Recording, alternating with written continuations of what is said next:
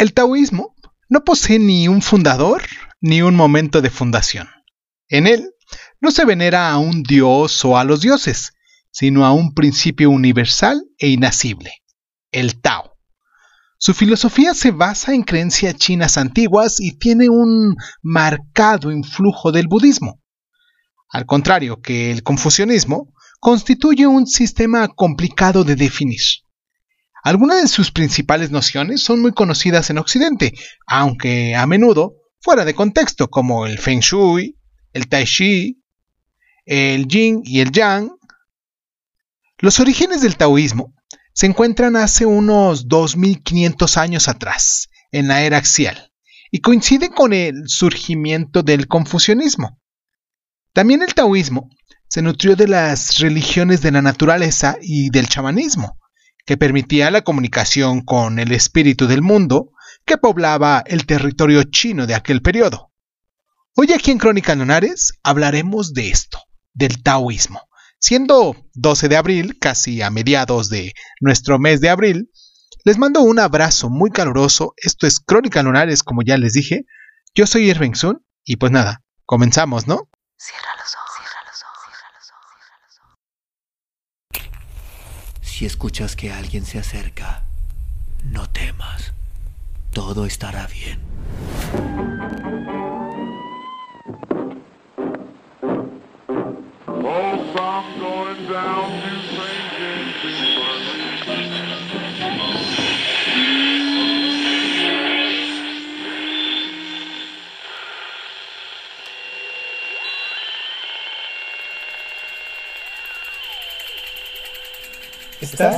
Escuchando, Crónica, Crónica, Crónica el lugar, el lugar donde, donde entra por tus oídos. Bienvenido. Las dos figuras decisivas para el surgimiento del taoísmo son el monje eremita Xiangxi, que vivió del año 370 al 310 a.C., y también el sabio del siglo VI a.C., Lao Tzu. A diferencia de Confucio, a Xiangxi no le preocupaba el gobierno ni la relación entre los gobernantes y los súbditos. De hecho, se lo había descrito como el primer anarquista de la historia.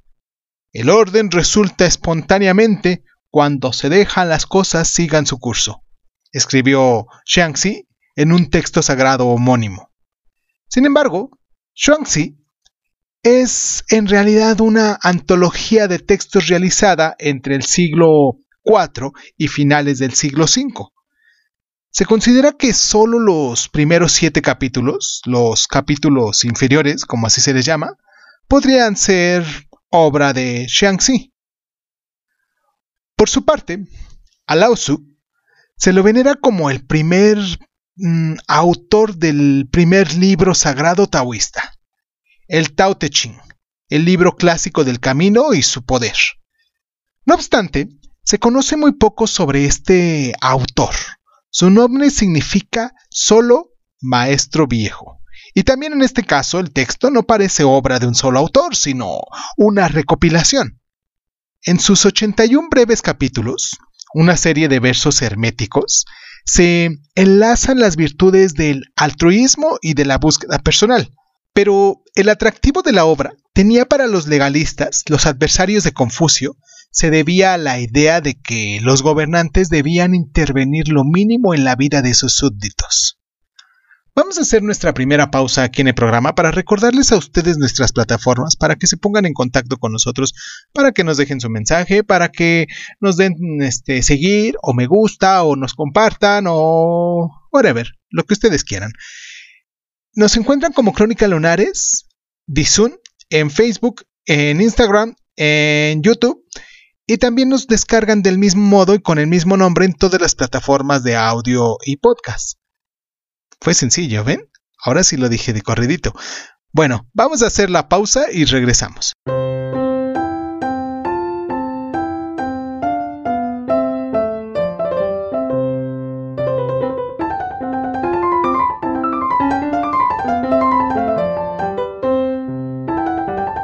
tercera fecha hipotética del origen del taoísmo es el año 142 después de Cristo, cuando supuestamente su primer maestro celestial, Shang Doinling, tuvo una revelación de Lao Tzu, la personificación divina del mismo Tao.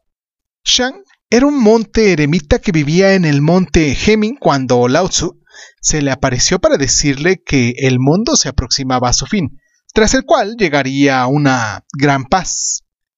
Según Lao Tzu, para contribuir a que los otros alcanzaran este impreciso estado, Shang debería actuar como un intermediario entre la humanidad y los poderes celestes y promover un nuevo pacto entre ambos.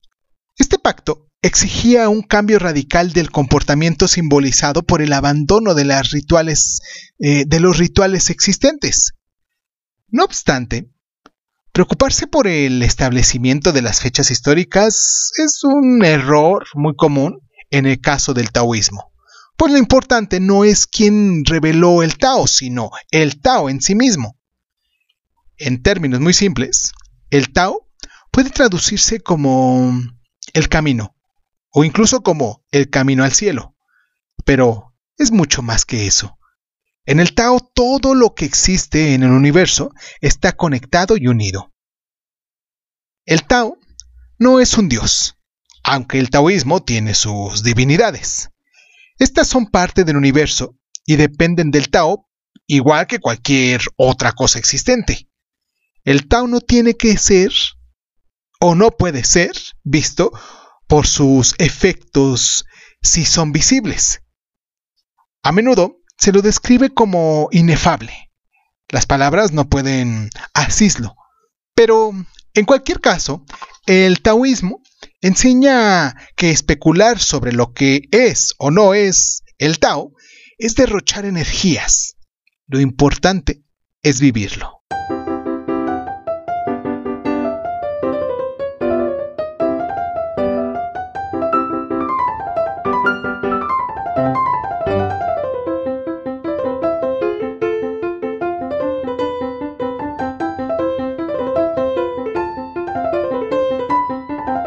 Las principales preocupaciones del taoísmo son alcanzar un estado de armonía o de unión con la naturaleza, la búsqueda de la inmortalidad espiritual, el comportamiento virtuoso pero discreto y sobre todo el autocrecimiento.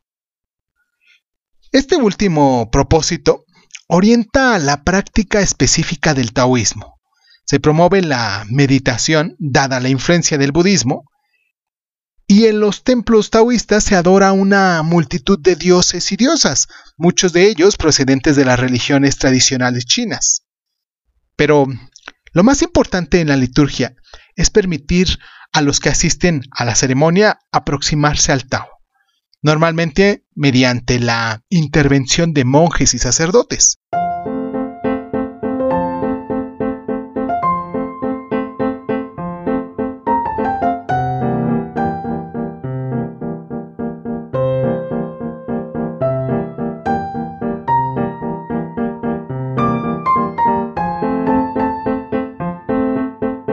En el taoísmo, el cuerpo y el alma forman una sola entidad. Se predica la unidad, que es la esencia del Tao, y la energía de la vida. La relación entre la unidad y el Tao es similar a la del hijo y la madre. Esta esencia es la de conceptos como el Wu y Yu, el ser y el no ser, el Te, que es la virtud y la integridad, el Suyan, que es la naturaleza o la espontaneidad, y el Wu Wei, la acción espontánea o la acción o la ausencia de acción. En este caso, nada se hace, nada se deja de hacerse. Reza el Tao Te Ching. En este modelo de unidad se inscribe el yin y el yang, que expresan otra idea fundamental del taoísmo, la idea de fuerzas opuestas que al unirse no crea el caos, como en otras religiones, sino la armonía esencial.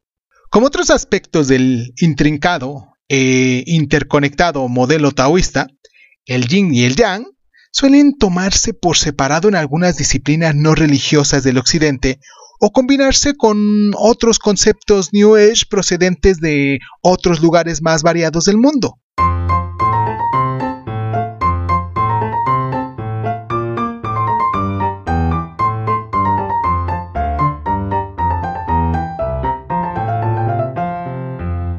Aún antes que el cielo y la tierra, existía algo indefinido por completo en sí mismo, sin sonido, sin forma, de nada depende y permanece inalterado. Se encuentra en todas partes y nada lo amenaza. Se lo puede considerar el origen del universo. No sé su nombre, pero lo llamo Tao. Tao Te Ching. A lo largo de la historia, el taoísmo ha mantenido una compleja relación con las autoridades. Tuvo una gran influencia bajo la dinastía Tang y Song también, lo que lo oficializaron, pero esta influencia declinó cuando Xing incorporó algunas de sus prácticas al neoconfucismo. Tradicionalmente, el taoísmo reconoce a los maestros celestiales, los sucesores Shang Dongning. En el año 1949, cuando Mao tomó el poder, los expulsaron de China y tuvieron que exiliarse en Taiwán. Los regímenes comunistas de, de Mao prohibieron el taoísmo hasta prácticamente erradicarlo, aunque recientemente ha experimentado un resurgimiento. En la actualidad, se calcula que el número de taoístas en el mundo oscila entre los 20 y los 50 millones de personas.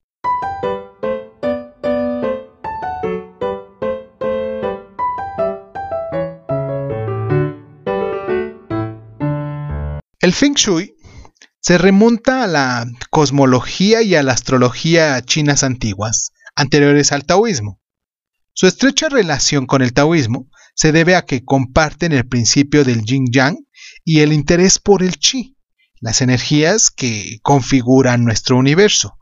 El feng shui es uno de los elementos del taoísmo que se han exportado a Occidente especialmente en la época de la cultura alternativa hippie en los años 70.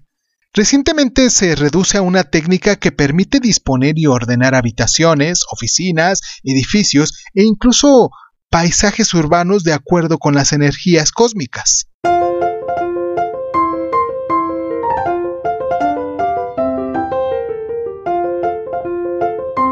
La relación entre el taoísmo y las antiguas artes marciales se explica tanto en el Xiangxi como en el Tao Te Chi. Los dos textos exponen la psicología, la práctica y la ética de las artes marciales afines a la tradición china. Se cree que el Tai Chi lo desarrollaron el sacerdote taoísta Shang Sangfeng a modo de ejercicios espirituales. Aún así, algunos eruditos consideran que tal vez Shang Feng sea un personaje místico.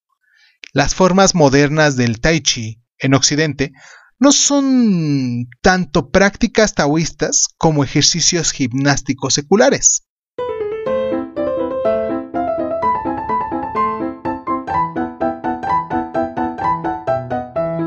En el siglo VI a.C. hablamos de la vida de Lao Tzu. En el año 370 a.C. fue el nacimiento de Xuanxi. En, el año 142, perdón, fue la revelación de Shao Dongling.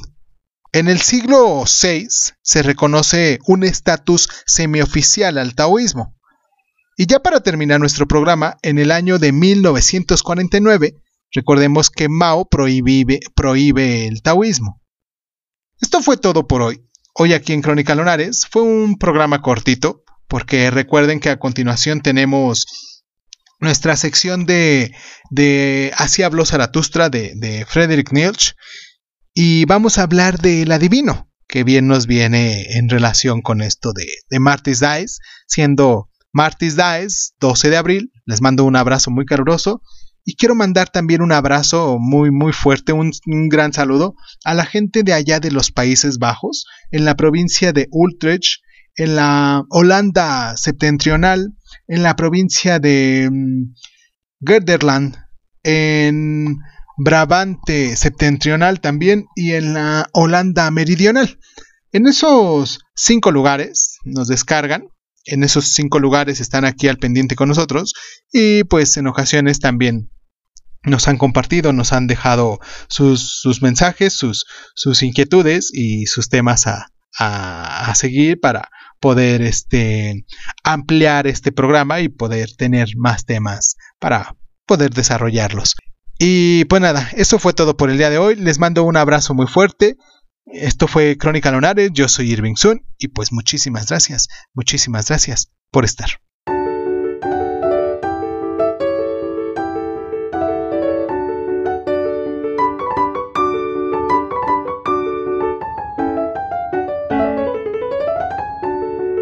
El adivino, Friedrich Nietzsche.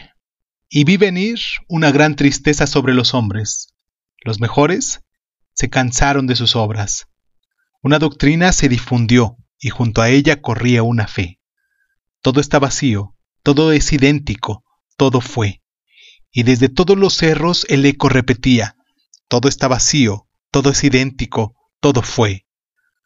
Sin duda, nosotros hemos cosechado, más ¿por qué se nos han podrido todos los frutos y se nos han ennegrecido? ¿Qué cayó de la malvada luna la última noche? Inútil ha sido todo el trabajo. El veneno se ha transformado en nuestro vino. El mal de ojo ha quemado nuestros campos y nuestros corazones, poniéndolos amarillos. Todos nosotros nos hemos vuelto áridos, y si cae fuego sobre nosotros, nos reduciremos a polvo como la ceniza. Aún más, nosotros hemos cansado hasta el mismo fuego. Todos los pozos se nos han secado, también el mar se ha retirado, todos los suelos quieren abrirse, mas la profundidad no quiere tragarlos. ¡Ay! ¿Dónde queda todavía un mar en que poder ahogarse? Así resuena nuestro lamento, alejándose sobre las ciénagas planas. En verdad, estamos demasiado cansados incluso para morir. Ahora continuamos estando en vela y sobrevivimos, en cámaras sepulcrales. Así oyó Zaratustra hablar a un adivino, y su vaticinio le llegó al corazón y se lo transformó. Triste y cansado, iba de un sitio para otro, y acabó pareciéndose a aquellos de quienes el adivino había hablado. En verdad, dijo a sus discípulos, de aquí a poco llegará ese largo crepúsculo, Ay, ¿cómo salvaré mi luz llevándola al otro lado? Que no se me apague en medio de esta tristeza. Debe ser luz para mundos remotos, incluso para noches remotísimas. Contristado de este modo, en su corazón iba Zaratustra de un lado para otro, y durante tres días no tomó bebida ni comida. Estuvo intranquilo y perdió el habla. Por fin ocurrió que cayó en un profundo sueño mas sus discípulos estaban sentados a su alrededor, en largas velas nocturnas, y aguardaban preocupados a ver si se despertaba y recobraba la habla y se curaba de su tribulación. Y este es el discurso que Zaratustra pronunció al despertar. Su voz llegaba a los discípulos como desde una remota lejanía. Oídme el sueño que he soñado, amigos, y ayudadme a adivinar el su sentido. Un enigma continúa siendo para mí este sueño. Su sentido está oculto dentro de él, aprisionado ahí, y aún no vuela por encima de él como alas libres. Yo había renunciado a toda vida, así soñaba. Era un vigilante nocturno, y en un guardián de tumbas me había convertido, yo allá arriba en el solitario castillo montañoso de la muerte. Allá arriba guardaba yo sus ataúdes, Llenas estaban las lóbregas bodegas de tales trofeos de victoria. Desde ataúdes de cristal me miraba la vida vencida. Yo respiraba el olor de eternidades reducidas a polvo, sofocaba y llena de polvo yacía mi alma por el suelo. ¿Y quién habría podido airear ahí su alma? Su caridad de medianoche me rodeaba constantemente. La soledad se me había acurrucado junto a ella, y como tercera cosa, un mortal silencio lleno de resuellos, el peor de mis amigos. Yo llevaba llaves, las más herrumbrosas de las llaves, y entendía de abrir con ellas las más chirriantes de todas las puertas. Semejante e irritado graznido de cornejas corría el sonido por los largos corredores cuando las hojas de las puertas se abrían. Hostilmente chillaba aquel pájaro. No le gustaba ser despertado. Pero más espantoso era todavía y más oprimía el corazón cuando de nuevo se hacía el silencio y alrededor enmudecía todo y yo estaba sentado solo en medio de aquel pérfido callar. Así se me iba y se me escapaba el tiempo, si es que el tiempo había todavía. ¿Qué sé yo de ello? Pero finalmente ocurrió algo que me despertó. Por tres veces resonaron en la puerta golpes como truenos, y por tres veces las bóvedas repitieron un eco aullando. Yo marché entonces hacia la puerta. Alpa. exclamé. ¿Quién trae su ceniza a la montaña? Alpa. Alpa. ¿Quién trae su ceniza a la montaña? Y metí la llave y empujé la puerta y forcejeé, pero no se abrió ni lo ancho de un dedo. Entonces un viento rugiente abrió con violencia sus hojas, y entre agudos silbidos y chillidos arrojó hacia mí un negro ataúd, y en medio del rugir, silbar y chirriar, el ataúd se hizo pedazos y esculpió miles de carcajadas diferentes, y desde mil grotescas figuras de niños, ángeles, lechuzas, necios y mariposas grandes como los niños, algo se abrió y se burló de mí y rugió contra mí.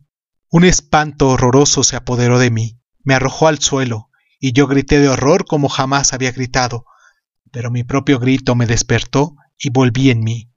Así contó Zaratustra su sueño, y luego cayó, pues aún no sabía la interpretación de su sueño, pero el discípulo al que él más amaba se levantó con presteza, tomó la mano de Zaratustra y dijo, Tu vida misma nos da la interpretación de ese sueño, Zaratustra. ¿No eres tú mismo el viento de chirriantes silbidos que arranca las puertas de los castillos de la muerte? ¿No eres tú mismo el ataúd lleno de maldades multicolores de grotescas figuras angelicales de la vida?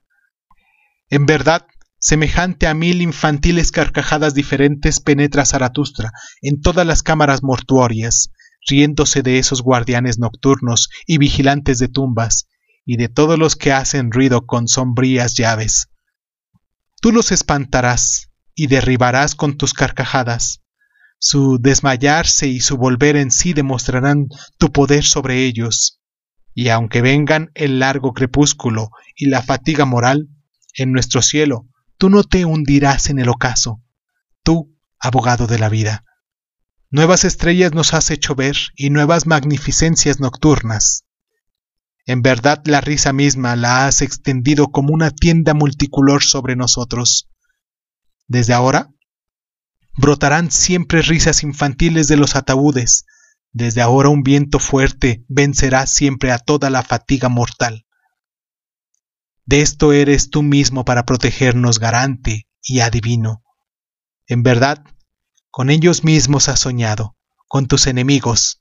Este fue tu sueño más difícil, mas así como te despertaste de entre ellos y volviste en ti, así también ellos deben despertarse de, sí mismos y volver a ti.